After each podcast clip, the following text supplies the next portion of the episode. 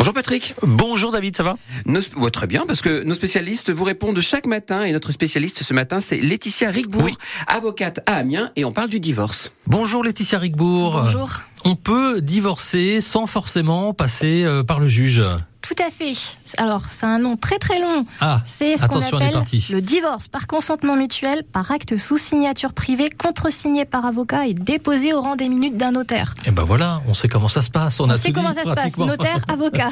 voilà. Alors, dans, dans, quel cadre et dans quel cas on, peut recourir à ce type de divorce? Il faut que les anciens époux s'entendent bien parce qu'il faut qu'on ah. soit d'accord sur tout le mhm. principe du divorce. Donc on est d'accord pour divorcer, mais aussi les conséquences, c'est-à-dire qu'on va parler de tout. On va mhm. parler du nom. Est-ce que Madame va garder le nom mhm. On va parler de l'attribution du domicile familial. Qui va l'avoir Est-ce qu'il y a une soulte Quel montant On va reprendre tous les biens mobiliers. En général, il y a un partage qui est fait entre les époux. On va s'occuper aussi de tout ce qui concerne les enfants. Alors, qui est Pension alimentaire. Pension alimentaire. On va tout prévoir le, droit de garde, le droit de visite, d'hébergement, le cas échéant. On va tout fixer dans la convention. Il faut vraiment que ça soit très très très précis et les, les, les époux vont, vont, tout déclarer. Mhm. Donc là, on sait que si vous oubliez le moindre bien, ben, ils vont être euh, possiblement coupables de ce qu'on appelle un recel. Donc on doit tout déclarer.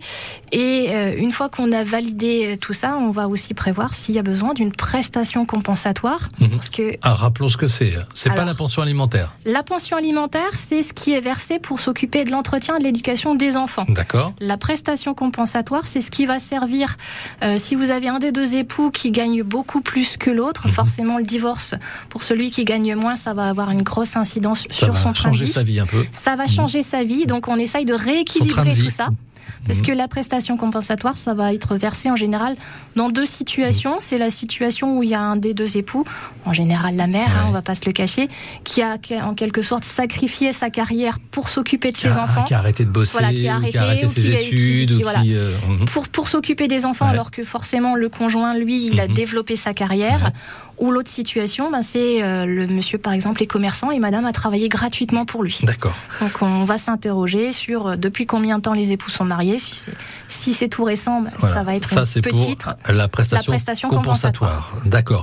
Euh, qui n'est pas toujours. on n'est pas forcé. On n'est pas forcé de, mhm. prévoir une prestation compensatoire. Ça arrive que les époux me disent, bah les, voilà, il y a aujourd'hui, on s'entend bien. Mhm. J'estime qu'il n'y a pas eu de sacrifice. De toute façon, on est tous les deux assez jeunes, on peut refaire notre vie.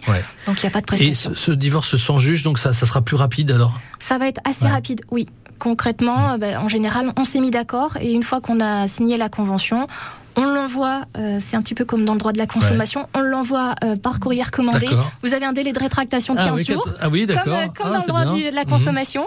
Et puis une fois que le délai est passé, eh bien on prévoit une, un rendez-vous de signature. Tout le monde est présent. Il faut encore que vous soyez présent. Il y a un avocat pour chaque Un avocat pour chaque, parce qu'il faut qu'on puisse défendre, que chacun soit vraiment conscient mhm.